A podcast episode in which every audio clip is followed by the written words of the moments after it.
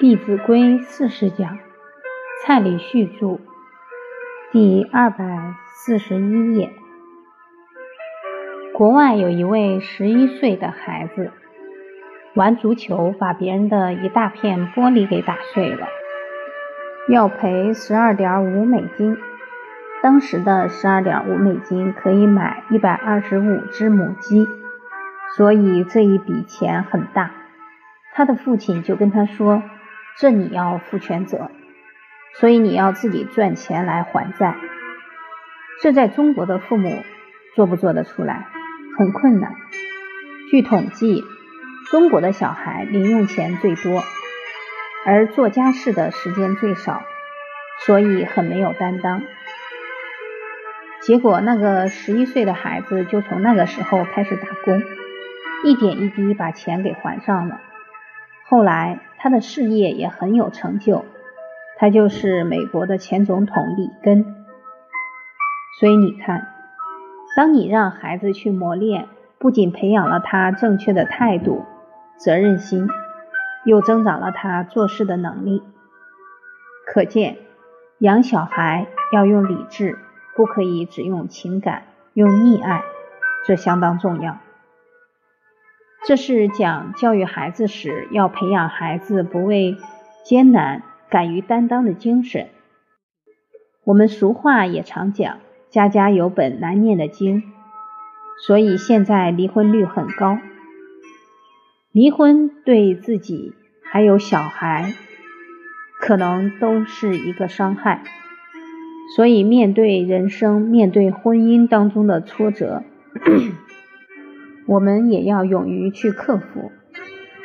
有一次，我有一位朋友打电话给我，我同事的先生有外遇，该怎么办？诸位朋友，你有没有接过这种电话？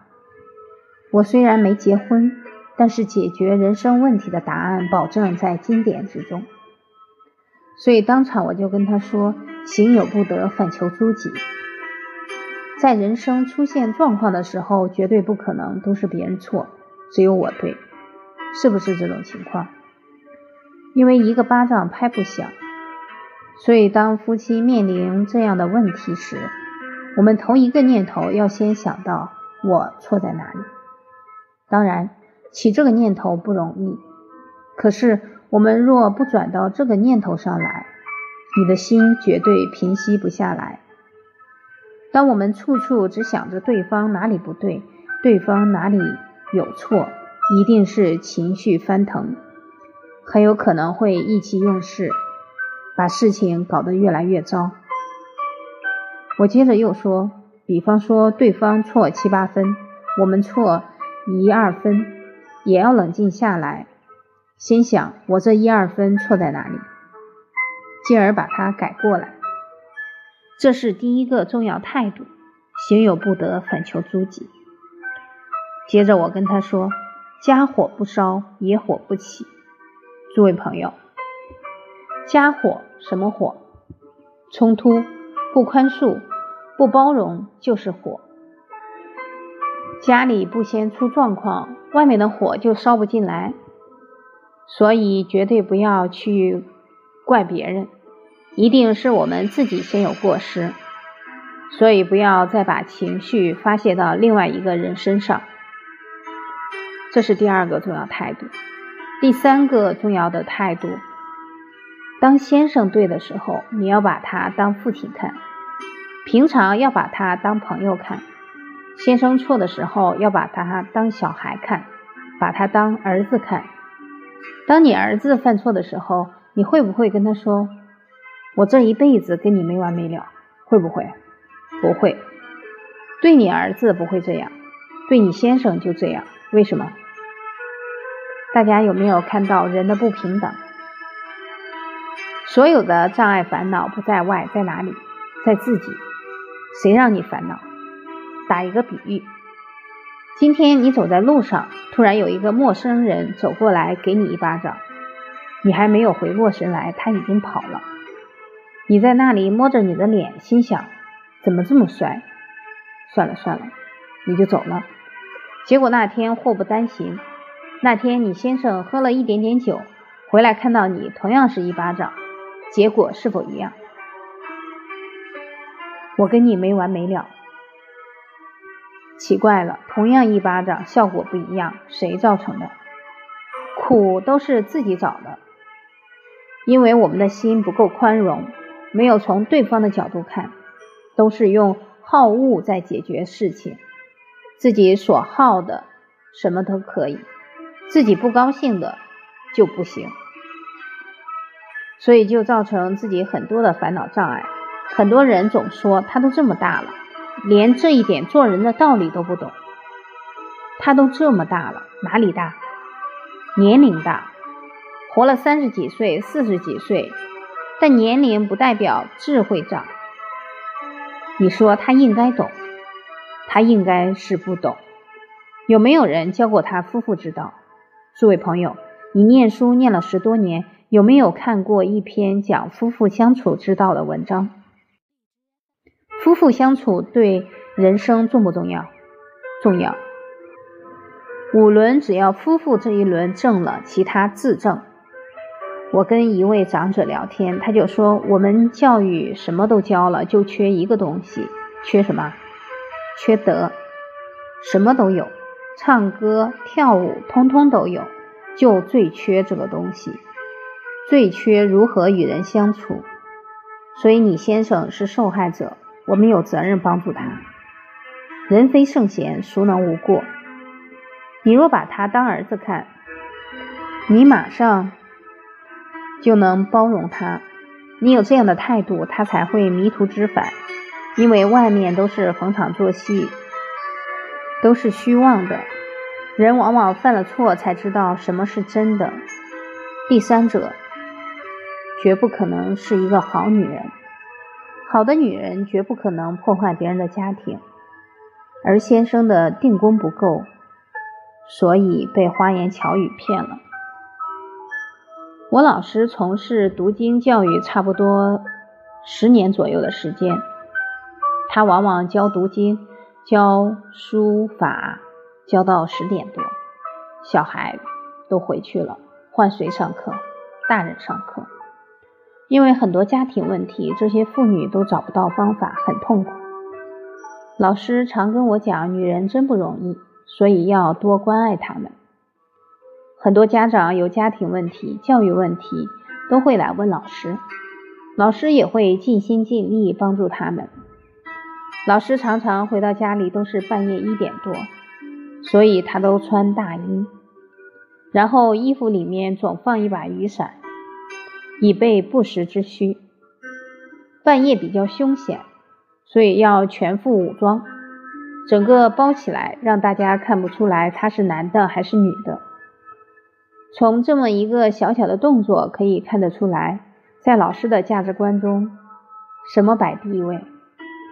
帮助别人摆在第一位。有一位太太说，她先生有外遇了，怎么办？老师沉静了一下。当你沉静一下，对方也会怎么样？也把心静下来。老师接着就说：“你是真的要解决问题吗？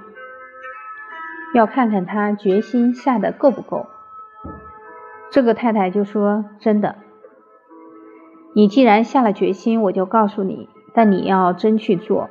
在这样的情况下，你一定要拿出女人的法宝——温柔。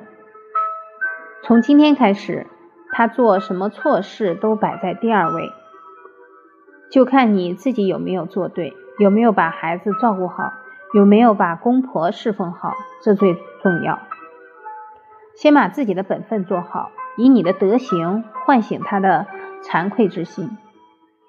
隔天，这位女士穿得整整齐齐，在家等先生回来，可不可以穿得邋邋遢遢？很多男人是被女人吓出去的，我们还是要端庄。他就打扮的很端庄，把孩子的功课都打理好，安排孩子都去睡觉了，他就坐在那里等先生回来，看着时间一秒一秒过去了，十一点多了，十二点多了。突然，他体会到一个道理，叫一切法得成于忍。假如这个时候火气上来了，可能就前功尽弃了。所以他继续等。一点多，听到开门的声音，这位太太马上跑过去，笑得很灿烂，双手把她先生的公务包拿起来，说：“真辛苦，现在才回来，你一定肚子饿了，我去帮你煮碗面。”他的先生神魂未定，不知道出了什么事。从那天开始，他每天都在等他先生回家。这位朋友，这位先生虽然出轨了，最起码还有一点好，还有一点羞耻心。所以后来过了差不多一两个月的时间，有一天他先生回来的特别早，结果一进门，话还没讲，就跪下去。他说：“你饶了我吧，我都给你招了。这一段时间我受到良心的煎熬，我都快撑不下去了。”所以，要化解人生的挫折、人生的困境，还是要用诚心，要用德行，才可以做得到。不管人生面临什么样的挑战，我们一定要勿畏难，要敢于承担。诸位朋友，你回想一下你的人生，在哪一些时期进步的特别快？都是在挑战当中，在逆境当中。所以我们要感谢挑战，感谢逆境，这是勿畏难。下一句勿轻略，轻是指轻视，略是指忽略。当我们对于某些事情很轻视、忽略，心已经失去了恭敬，已经失去了谨慎。我们在哪一些事情当中容易犯这个毛病？古代有一篇文章写道，有一个人看到很多人挨饿，就拿了食物给他们吃，他就随口说：“来来来，来吃。”结果有一位饥饿的人说：“不食嗟来之食。”你这样的态度根本不把人当人，所以他宁可饿死也不吃。我们的态度会影响到别人的感受，所以今天纵使我们不施，我们施予。也不要忘失我们的恭敬，我们的谨慎，其实是对方在让我们种福田，让我们积阴德，我们要感谢他们。我在海口做了一百多场演讲，有一些老婆婆七十几岁了，还常常来听我讲课，我都很怀疑他们到底能否听懂，因为他们只会讲海南话，但是很奇怪。我看他们坐在下面，常常会在那里笑。很多人会说我们讲的东西有利于这些人，我就跟所有讲课的老师说，每位在底下听课的人，我们都要感谢他，都是他在成就我们。他们的眼神都非常慈爱。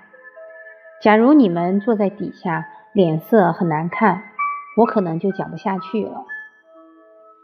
就是有这么多人给我们机会。我们才得以成长，所以讲课的人、讲经的人也要处处感恩、处处谦卑，这样纵使我们是失语，也能守好我们这一颗心。不然，当心不恭敬，功高我慢了，道业也就毁了。再比方说，我们要捐衣服给别人，能不能很脏就拿给人家？送别人东西要有诚意，先把它洗干净。我记得我送一台车给朋友，我的父亲就跟我交代说，送别人东西一定要让人家接得欢欢喜喜。但是我们一般人会忽略，会想我送他，他应该知足了。往往这一念起来了，可能你本来是要好心送他东西，可是因为这个东西出了很多状况，到时候接收的人也会心里不舒服。我听了我父亲的教诲。我就把车检查了一遍，发现离合器已经踩了十多年，不好用了。送给他，到时候他一开车那么难开，本来是一件好事，到时候又可能让他生了很多烦恼，修理还要花一大堆钱。他在经济上已经很困难了，所以我们要处处替人着想，纵使送别人东西，也都要顾虑对方的感受。最后。我把车都修整好了，才送给他。他开了一两个礼拜，打电话给我说，说这个车虽然十多年了，但是很好开。后来过没多久，我这个朋友就生小孩了。生了小孩，假如还骑之前的摩托车会怎么样？很危险。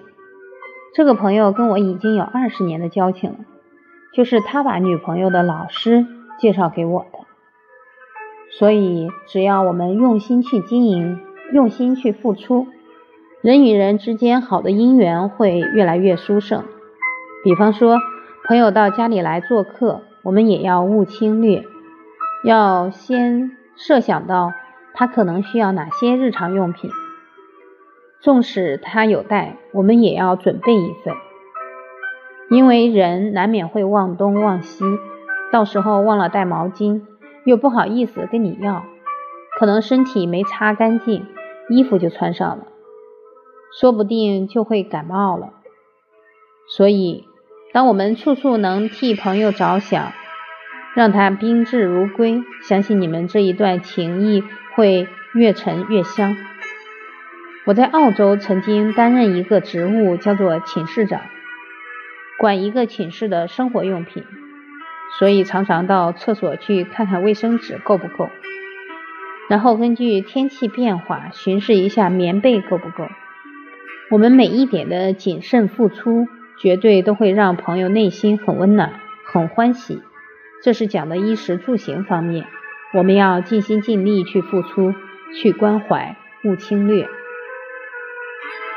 在教育孩子方面，比方说我们叫孩子拖地，孩子可能有一个心理：你叫我做，我就应付一下，我还要赶快去看我的卡通。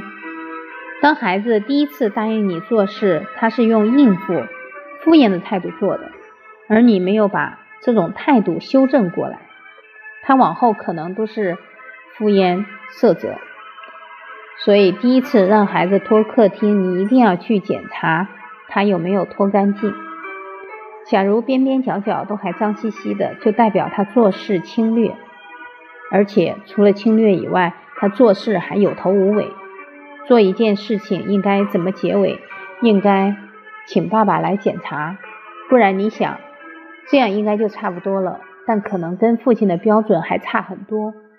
父亲一看不行，马上要纠正，说过来，儿子今天辛苦你了，拖的还不错。人都喜欢听鼓励的话，先鼓励一下，再告诉他，你这个边边角角，假如再仔细拖一下，那就不简单了。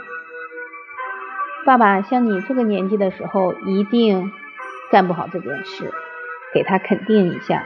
同时，也让孩子对一切人、一切事、对一切物都懂得恭敬谨慎。